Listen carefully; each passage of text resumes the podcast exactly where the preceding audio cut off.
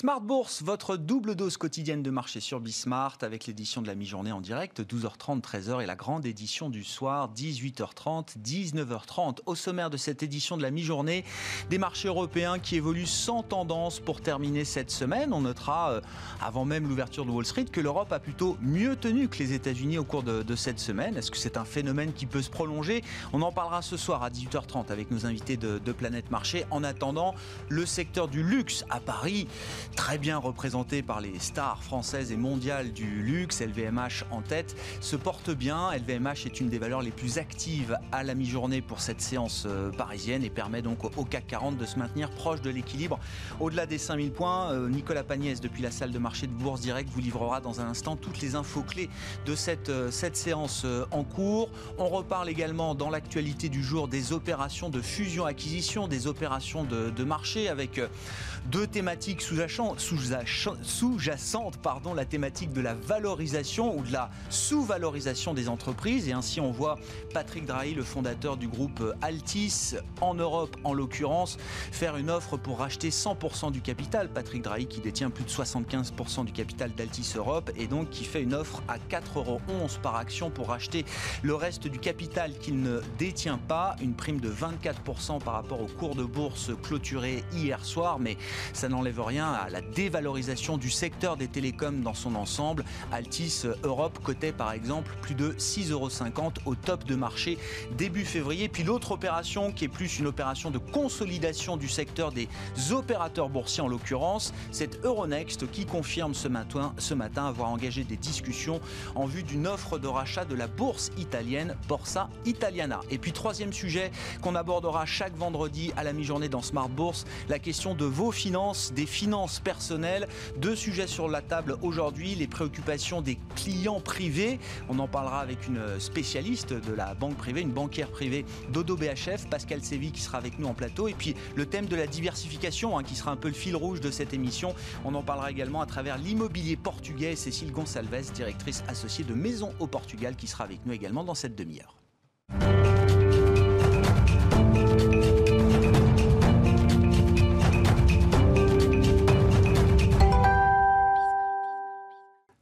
Mon ami, dans Smart Bourse, c'est avec Nicolas Pagnès, chaque jour en fil rouge tout au long de la journée sur Bismart pour nous livrer les infos clés de la séance depuis la salle de marché de Bourse Direct.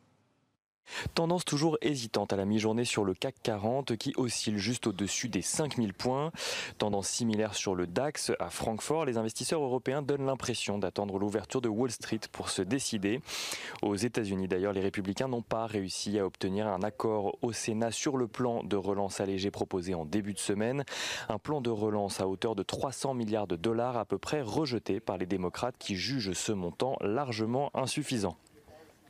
En Europe, les négociations sur le Brexit restent au point mort de leur côté. L'Union européenne annonce accélérer les préparatifs pour une sortie sans accord à la fin de l'année, selon le négociateur européen Michel Barnier, qui euh, a déclaré cela en sortant de la huitième session de négociation avec le Royaume-Uni.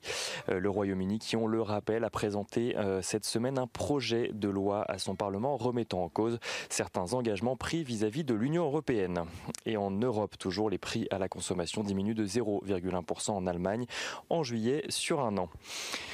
On notera une fois encore en Europe qu'aujourd'hui débute la réunion des ministres des Finances de l'Eurogroupe qui discuteront sur deux jours de la façon dont l'Union européenne va financer l'emprunt acté en juillet pour faire face aux conséquences économiques de la Covid-19. Parmi les mesures envisagées, une taxe sur le plastique non recyclé a déjà été approuvée. De nouvelles taxes pourraient voir le jour, notamment à l'encontre des géants du numérique ou sur des biens importés de pays euh, moins regardants que l'Union européenne sur l'émission euh, de CO2. Côté des, du côté des valeurs à présent à suivre euh, sur la séance de ce vendredi, Alstom d'abord entre au CAC 40 en remplacement d'accord à partir du 21 septembre. Alstom qui, qui faisait initialement partie des valeurs du CAC 40 euh, donc jusqu'à mars 2016 mais qui en était sorti et Accor qui de son côté continue à subir de plein fouet les mesures liées à la pandémie. Sodexo prévient de son côté qu'il pourrait enregistrer des dépréciations d'actifs à hauteur de 250 millions d'euros à la fin du deuxième semestre de son exercice. Sodexo qui émet des actions afin de renforcer son agilité une fois que les programmes gouvernementaux auront pris fin dans les différents pays où le groupe est présent. Soitec, de son côté, bénéficie à la mi-journée du passage de JP Morgan à surpondéré sur le titre avec un objectif de cours à 145 euros. Et on a noté également euh, ce matin euh, du nouveau du côté d'Altis. Patrick Drahi a annoncé dans un communiqué une offre de rachat sur le solde du capital d'Altis Europe, soit 68% du capital de l'entreprise. Patrick Drahi qui prévoit ensuite, s'il réussit euh, cette opération, de, il prévoit de retirer le groupe de la bourse. Détail, Patrick Drahi propose 4,11 euros par action, une opération qui pourrait donc lui coûter 2,5 milliards d'euros. L'action d'Altis s'envole à la mi-journée euh, à la bourse de Paris, l'action Altis gagnant plus de 25%. Et on finit avec LVMH qui signe la plus forte hausse du CAC 40 à la mi-journée, tandis que Kering et Hermès contribuent eux aussi à tirer l'indice euh, vers le haut. Morgan Stanley ayant relevé ses objectifs de cours sur LVMH de 455 à 465 euros et sur Kering de 520 à 550 euros. Nicolas Pagnès avec nous en fil rouge tout au long de la journée sur Bismart et dans Smart Bourse évidemment à la mi-journée et le soir pour vous livrer les infos clés de la séance. Séance calme pour l'instant en Europe. En attendant l'ouverture de Wall Street cet après-midi, le CAC évolue sans tendance juste au-delà des 5000 points.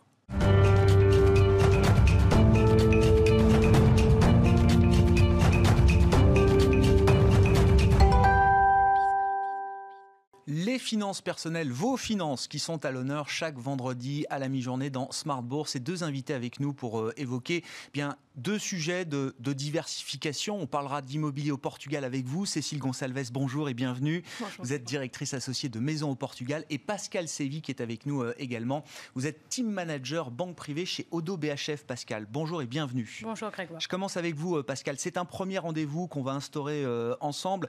Je, tenais absolument qu'on mette en, lumière les problématiques des clients privés mhm. dont vous vous occupez chez euh, Odo BHF à travers des, cas pratiques qui, je l'espère, seront voilà, des cas à travers lesquels tout le monde pourra un peu se retrouver. Mhm. On souhaite que tous les téléspectateurs de Bismart soient un jour euh, clients privés chez Odo BHF ou ailleurs. On leur souhaite tous d'avoir un, un, conseiller, un gestionnaire privé ou un banquier privé pour euh, servir leurs intérêts en matière de finances personnelles. Le cas pratique du jour, c'est l'histoire. Alors, toute ressemblance serait purement fortuite, évidemment, mais il faut qu'on incarne un peu les choses. Et donc, on va parler de ce client qu'on va nommer Hubert, qui est un septuagénaire euh, qui a une vie professionnelle intense, mhm. dynamique, euh, dans le, monde de l'entreprise, mhm. qui est un, client avec un profil plutôt sophistiqué, qui a plutôt une, voilà, une bonne connaissance du fonctionnement des, marchés financiers. Mhm. et qui vient vous voir parce qu'il est plus tellement à l'aise avec euh, son dispositif, l'allocation de son, son portefeuille au regard de ses objectifs de vie. Et à 70 ans et plus, euh, Hubert veut plutôt protéger aujourd'hui son capital avec en vue sans doute une transmission future à sa, à sa descendance. Mhm. Comment ça se passe quand on accueille pour la première fois là, un client comme Hubert euh, bah, Déjà, effectivement, dans ce que vous avez énoncé, euh, on constate tout de suite qu'il n'est pas très à l'aise avec son mode de communication actuel avec ses conseillers, qu'il a le sentiment que son allocation actuelle ne correspond plus à son objectif de gestion. Et il se demande aussi si cette allocation peut correspondre au contexte de marché très particulier dans lequel on est tous plongés quand même depuis le début de l'année. À partir du moment où on a compris ces trois problématiques, on va essayer de les adresser. Mais la première chose que nous faisons, c'est déjà, alors, très souvent, les clients privés vont avoir des comptes un peu partout. Donc le travail euh, que va faire son banquier privé de référence, c'est de consolider ses comptes mm. et de voir exactement dans quoi il a investi. D'avoir une vue globale de son patrimoine. Et c'est incroyable de voir ah que bah. très souvent, ce n'est pas le cas. Et en fait, les investisseurs ou les clients ne comprennent pas exactement de quoi est composé leur patrimoine aujourd'hui. Et dans son cas, c'était un travail qui était d'autant plus important qu'en consolidant ses comptes, alors il le savait bien sûr, mais il avait un peu laissé les choses se faire, on a constaté que 75% de son patrimoine investi l'était dans un seul fonds. Et c'était en l'occurrence un fonds obligataire. Mais je dirais que la classe d'actifs importe peu, quel que soit euh, la, stratégie dans laquelle c'est investi, c'est impossible d'avoir 75% d'un patrimoine investi sur un seul sous-jacent. Si vous prenez conscience que vous avez 75% de vos actifs financiers euh, euh, placés sur un seul produit ou type de produit, c'est qu'il y a un problème dans votre allocation. Voilà, vous pouvez avoir 75% sur une classe d'actifs parce que ça correspond à votre profil, à condition qu'elle soit diversifiée à travers des stratégies, des sous-jacents. Là, il y a un problème avec la classe d'actifs, le gérant dans son style, hein, ou la stratégie obligataire en question derrière, 75% bah, de son patrimoine s'en trouve affecté. Et c'est très compliqué derrière de, réussir à remonter euh, dès lors qu'il y a une remontée de marché. Donc ça, c'était quand même le premier constat. Euh, on peut parfois avoir une concentration, par exemple, sur un fonds monétaire, mais parce qu'on est en attente de place. Bien sûr. Mais le, maître mot dans la gestion de portefeuille, c'est très bateau ce que je vais vous dire, mais la diversification est complètement clé. Et en plus, on peut la faire de plein de manières différentes. Mais c'est la preuve qu'il faut euh, sans cesse répéter ce message. Euh, l'exemple d'Uber est la preuve qu'il faut sans cesse répéter ce, ce, message. Quel a été le travail que vous avez effectué? Comment ça se passe? Alors, il y a la partie constat, diagnostic, qui est déjà mhm. très très importante. Et puis, l'idée effectivement de mettre en adéquation euh, l'allocation par rapport aux objectifs de vie de la personne, mm, mm. en tenant compte également, mm. on va dire, de l'ambiance de marché ou des tendances de marché qui sont l'outil quand même qui permettent d'atteindre ces objectifs de vie. C'est exactement ça. En fait, le diagnostic personnel, c'est un travail qui est plutôt fait par le banquier privé avant de passer à la gestion. C'est un diagnostic qui est vraiment sur mesure. Donc là, on va poser pléthore de questions. Euh, déjà, valider son objectif. Euh, s'assurer qu'il est à l'aise avec le, risque, avec la volatilité des actions, qu'il comprend bien le risque niveau obligataire. Euh, il y, a, souvent des clients qui viennent nous voir en disant euh, Moi, je suis conservateur, j'ai un objectif à 5 ou 6% de rendement par an. il y en a encore. Hein. Ah bah oui. Cela, évidemment, on leur explique. Avant, ça. oui, mais il y en a encore. on en euh, croise quelques-uns. Bah Et là, en l'occurrence, ce qu'on a compris, c'est qu'en en fait, il est à l'aise avec le risque marché puisqu'il le comprend bien. Son objectif, c'est de préserver, mais malgré tout, de faire fructifier. Donc, on va établir tout ce diagnostic avec lui. Et en fait, ce client-là tombait dans un profil qui était un peu entre conservateur et équilibré, mhm. puisqu'il y avait ces deux composantes, préservation et euh, faire fructifier aussi. Euh, donc partant de là, on va définir bien sûr l'allocation qu'on peut lui proposer. Rééquilibrer le dispositif. Exactement, surtout avec ces 75% qui oui, euh, dans un mauvais endroit. L'autre chose aussi, puisqu'il n'était pas très à l'aise avec euh, l'interaction qu'il avait avec ses gérants précédents, on, a la chance, nous en tout cas chez Odo BHF, d'avoir une équipe de gestion conseillée qui fait ça depuis très longtemps et qui est composée de 8 personnes, très sophistiquées, professionnelles. On a pu lui proposer ce mode d'interaction puisqu'on a compris qu'il cherchait le dialogue. Donc l'avantage de la gestion conseillée, c'est que votre conseiller est force de proposition, mais le client reste maître de la décision finale.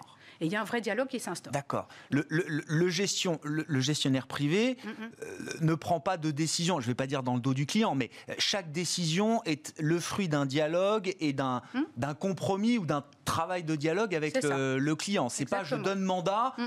euh, sortez-moi 2-3% de, rendement, et mm. puis le, gestionnaire sous mandat, là, peut faire les choses un peu librement, sans avertir son client à chaque fois. C'est exactement ça. Alors dans la gestion conseillée, aucune décision ne peut être prise sans l'accord du client. Et donc, ça permet pour lui aussi d'arriver avec des idées et d'interagir euh, régulièrement avec un professionnel de marché. Donc, on a défini le mode d'interaction, on a défini le profil. Ensuite, on va passer. Alors là, le banquier privé travaille main dans la main avec le gérant conseil pour lui faire part de ce diagnostic. Et là, on travaille ce qu'on appelle l'allocation stratégique, qui logiquement, euh, donc c'est la composition par classe d'actifs dans les grandes lignes. C'est celle qui lui correspond à lui et logiquement ne doit pas tellement changer. Euh, jusqu'à la fin de sa vie finalement. Ça peut arriver qu'un changement de paradigme dans sa vie personnelle ou de marché intense fasse qu'on on la repense, mais logiquement, on ne la bouge pas. Ah ouais, c'est ça. Face à l'objectif de vie, c'est le dispositif qu'on va mettre en place jusqu'à l'atteinte, jusqu'à la réalisation de l'objectif de vie. Exactement. Pour ce monsieur en particulier, pour Hubert. Euh, donc, typiquement, ces 75% obligataires, on les a baissés à 45%. C'est un mouvement quand même assez agressif hein, sur cette classe d'actifs. Sa par action qui était à 10%, on l'a monté à 40%. Et ensuite, on a ajouté deux stratégies euh, qu'il qui n'avait pas auparavant, qui sont des stratégies avec des fonds alternatifs, des fonds diversifiés, qui ont des rôles un petit peu similaires tous les deux. Mais l'objectif, en fait, d'ajouter ces stratégies, c'est d'améliorer le couple rendement-risque de son allocation globale. Parce que l'alternatif est censé être décorrélé des marchés financiers des, des classes d'actifs traditionnelles. Et le fonds diversifié permet de très bien gérer la volatilité. Donc là, c'est, vous savez, un gérant qui va travailler les classes d'actifs lui-même à l'intérieur de son fonds. Donc on a défini cette allocation avec lui. Et une fois qu'il l'a accepté et qu'il correspondait bien à son profil, bah, la question qu'il nous a posée évidemment, c'est comment on fait ça, qu'est-ce qu'on met à l'intérieur? Comment on met en place? Mais déjà, la nouvelle allocation que vous lui mhm. proposez, mhm. ça change pas le profil rendement de risque qu'il avait auparavant en ayant 75% de, son, de, son, de ses placements sur un, un seul fonds obligataire. Mhm. vous, vous arrivez à garder le même profil de risque pour ce client en mettant pourtant les actions à 40% par exemple. Ça. Mais paradoxalement, ça l'améliore en fait. Parce qu'il avait un tel risque de concentration dans une seule stratégie que finalement, il prenait beaucoup plus de risques s'il y avait un problème sur cette stratégie ou comme on l'a dit, que le gérant prenait mal un virage. Et finalement, on augmente la par action, mais globalement, quand on cumule tout ça, on, a, on a une volatilité inhérente à ce portefeuille qui sera beaucoup plus intéressante pour lui et aussi le rendement qu'il peut en espérer par rapport au risque pris que ce qu'il avait défini en fait au départ. Donc on prend plus de risques sur le papier, mais au final on améliore grandement son profil. Bon, et la mise en place, effectivement, comment est-ce qu'on euh, est-ce réalise cette nouvelle euh, allocation? Alors une fois qu'on a défini ses bornes et qu'il est rassuré avec ça, on passe à ce qu'on appelle l'allocation tactique cette fois-ci, et c'est là qu'on va jouer notre diversification, parce qu'on lui on lui a réduit sa part obligataire. Donc dans la part obligataire, son fonds l'a quand même gardé, on se disait qu'il y avait un petit attachement, oui. comme il est investi. Avec 75% dessus au départ, peut-être qu'il y a un, affectif qui s'était noué. On ne va pas le mettre à zéro, il a l'habitude de voir la position tous les jours. Mais bien sûr. quand même la garder. Mais, c'est hyper important. C'est hyper important. Et puis, ce n'est pas un mauvais fonds en soi, simplement, c'est que c'était beaucoup trop concentré. Bien sûr. Mais, donc, c'était des obligations européennes à haut rendement. On a ajouté des stratégies obligataires qui nous semblent en ligne avec le marché. C'est là qu'on joue la partie adéquation avec les marchés financiers. Donc on a ajouté des obligations convertibles en actions, des fonds globaux, des obligations de bonne qualité, pour que ce petit monde cohabite et fasse une poche obligataire moins risquée, plus diversifiée, avec un rendement espéré peut-être ajusté du risque toujours, plus intéressant pour lui. Poche action, on a aussi gardé ces titres, pareil. Bon, il les aimait bien et ils ne nous dérangeaient pas. Hein. C'était des actions plutôt PME françaises. Il n'y avait quasiment aucune action étrangère.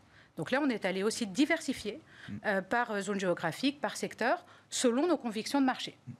Et sur les actions, tout le monde pense toujours que l'action, c'est volatile de base et donc euh, c'est toujours du risque. Je voudrais préciser qu'il y a des actions qui peuvent être défensives et qui ont un, bêta, une sensibilité au marché qui est moins forte. Mhm. Dans son cas, comme il a ce profil un peu de préservation, c'est ce qu'on a privilégié. Donc les actions à rendement, on a ajouté des large caps sur la partie, donc grande capi, partie Europe, États-Unis et Suisse. Et par la même occasion, on a fait une diversification en devises, puisqu'on n'a pas couvert euh, l'exposition aux devises dans la partie action. Combien de temps ça prend de, faire ce travail, enfin de, passer d'une allocation 75% euh, investie sur un produit obligataire à, au dispositif que vous avez décrit euh, on, fait ça euh, dans les marchés en une journée, ça prend beaucoup de temps? Non, mais. je dirais qu'en moyenne. Ça se fait par étapes? Ça se fait par étapes. Je dirais qu'en moyenne, il faut compter entre 3 et 6 mois pour refonter un portefeuille de cette manière. Tout dépend évidemment un peu des conditions de marché. là, en l'occurrence, c'est un travail qui est encore en cours pour Monsieur Hubert. Pour Hubert. Voilà. sur la partie obligataire, on a on a vendu son fonds, on a décidé de le faire en trois fois, de, de descendre euh, à 45%. Avec les liquidités que ça dégageait, on a pu acheter à chaque fois de manière équipondérée les fonds obligataires qu'on voulait. Sur la poche action, le travail est un petit peu, euh, je dirais encore, on va un cran au-delà. Parce que comme on n'a acheté que du titre vif pour lui, là, pour le coup, on arrive à regarder vraiment société par société, au cas par cas, comment on fait pour acheter les titres qu'on veut acheter. Et euh, selon l'actualité de marché, euh, selon l'actualité du secteur, selon l'actualité de l'entreprise, on va construire la position en action, donc tout ce qu'on a ajouté. En général, soit on construit un tiers, soit la moitié de la position. Mhm. Il arrive qu'on fasse tout d'un coup, mais c'est quand même très rare sur les actions. Et ça nous permet de bien timer ces points d'entrée et euh, de bien faire les ventes. Attention au biais aussi timing de marché. Parce qu'un gérant qui vous dit, moi je vends toujours à la hausse, j'achète toujours dans la baisse, c'est impossible, ce n'est pas vrai. Mais il faut qu'on essaye de faire ce travail pour, là de nouveau, améliorer hmm. de manière générale toute cette opération de transfert, de changement que nous avons effectuée pour lui. Et donc je reviens aussi à l'idée de la gestion conseillée. Pour mhm. conclure, euh, euh, Pascal, euh, Uber ou les clients comme Uber, c'est des clients que vous pouvez avoir au téléphone toutes les semaines, euh, plusieurs fois par semaine euh... Oui. Je dirais que c'est eux qui fixent un peu. Nous, nous on les laisse en fait fixer la régularité de, l'interaction. Dans cette phase de, modification du portefeuille, on peut se parler quasiment tous les jours avec Hubert. Euh, parce que justement, il a besoin de comprendre ce qu'on fait. On est très transparent en termes de communication sur les avis d'opérer, etc. Mais après, une fois que le portefeuille a atteint son objectif euh, d'allocation, euh, voilà, il nous appellera évidemment pour le plaisir, mais on n'aura plus besoin forcément d'avoir euh, une interaction aussi régulière avec lui. Merci Pascal pour ce premier rendez-vous conseillé à la, pardon, ce premier rendez-vous sur les, les préoccupations des clients privés. Je rappelle que vous êtes team manager banque privée chez Odo BHF.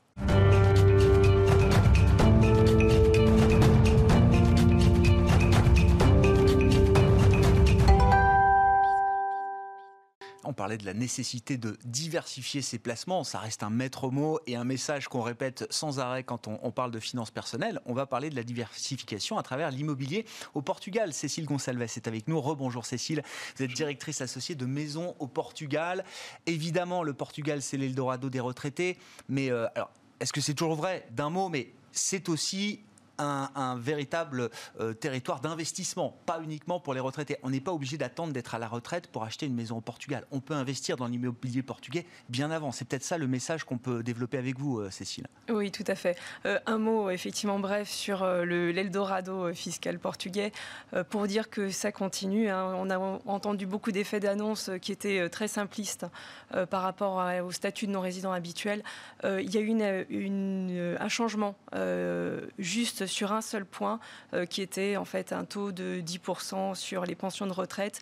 L'exonération continue euh, pour tout ce qui est dividendes perçus à l'étranger. Enfin, ça reste euh, vraiment pour qui a justement un patrimoine construit, ça reste très intéressant de s'installer au Portugal. Mm. Donc oui, par rapport à l'immobilier, donc les, les, retraités sont toujours français, sont toujours très demandeurs. Euh, et euh, effectivement, là, on va dire l'investissement est vraiment nécessité puisqu'en fait il faut vraiment enfin il faut trouver un, toit pour vivre.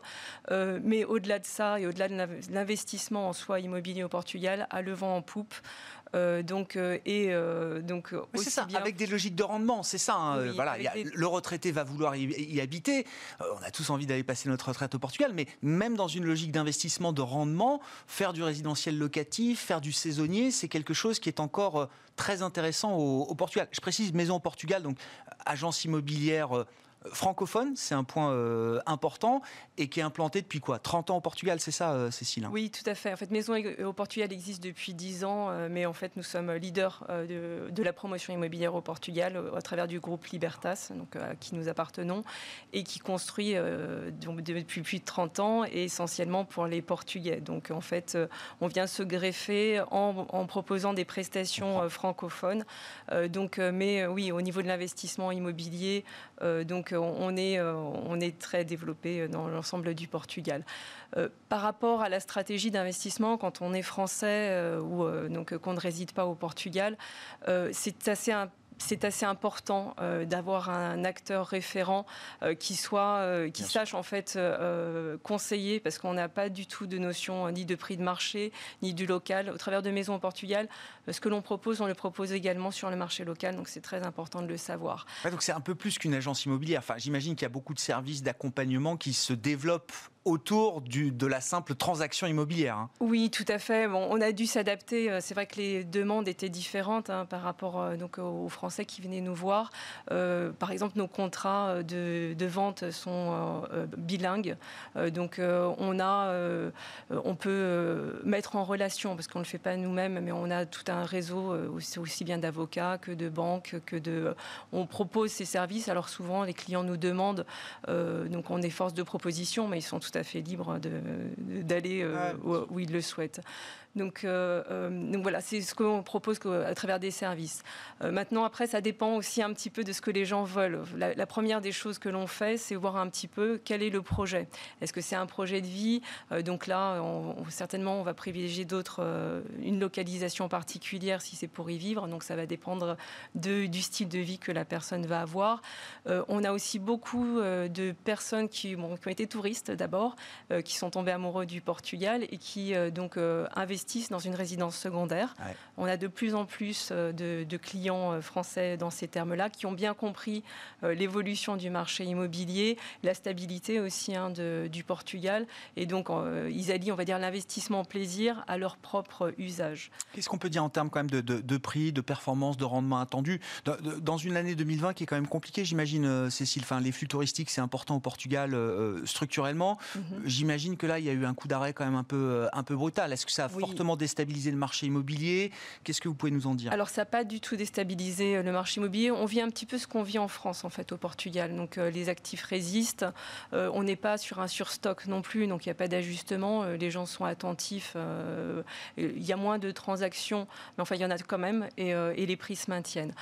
par contre, par rapport à la logique d'investissement, en général, quand on investit dans l'immobilier, on n'investit pas à court terme, quoi qu'il en soit. Donc en fait, on sait très bien que la crise du Covid, enfin du Covid, parce que c'est féminin au Portugal.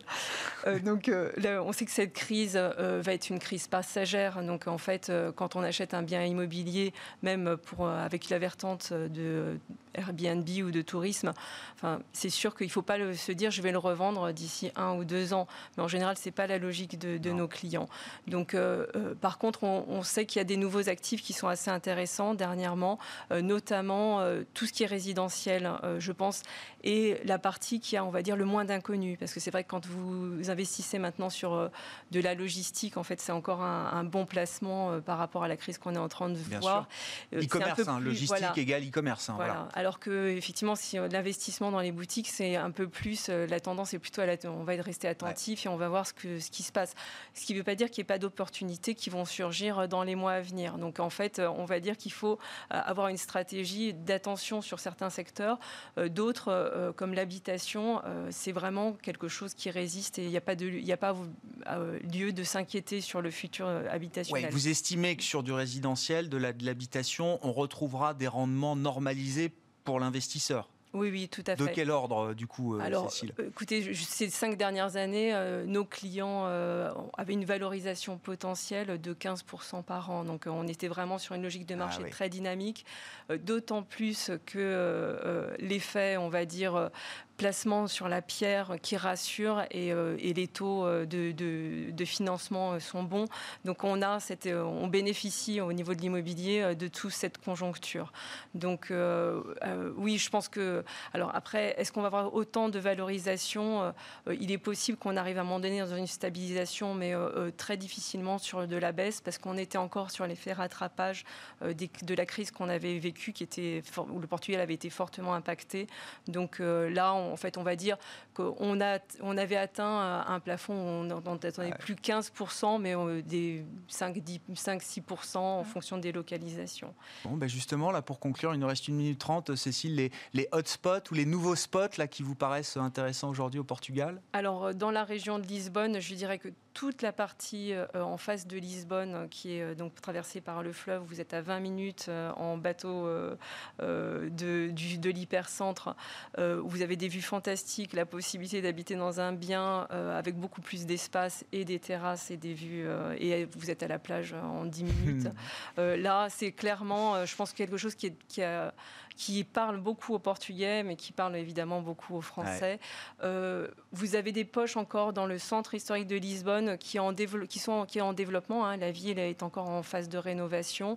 Euh, sur euh, l'Algarve, donc tout ce qui est proche, on va dire, de Faro ou des, des, pôles un peu plus touristiques et qui a beaucoup d'offres. Il y a beaucoup de gens qui s'installent pour vivre. Donc, et donc voilà, tout ce qui est, on va dire, dans ces zones-là et Porto un petit peu également dans le, dans le nord. Merci beaucoup. Euh, Cécile. On a tous envie d'avoir notre maison au Portugal. Maintenant, Cécile Gonçalves qui est avec nous euh, en plateau pour cette édition de la mi-journée de Smart Bourse, directrice associée de Maison au Portugal. Merci à vous deux, Pascal et, Cécile, d'avoir été avec nous, pour ce rendez-vous du vendredi consacré ou teinté euh, d'une touche de, de finances personnelles. On n'oublie pas les marchés, évidemment. On reviendra sur les grands enjeux de marché ce soir en direct dès 18h30 pour l'édition du soir de Smart Bourse. Les marchés européens qui sont très calmes en cette fin de semaine après euh, avant l'ouverture des, des marchés américains tout à l'heure, le CAC 40 tourne autour de l'équilibre, autour de 5020 points.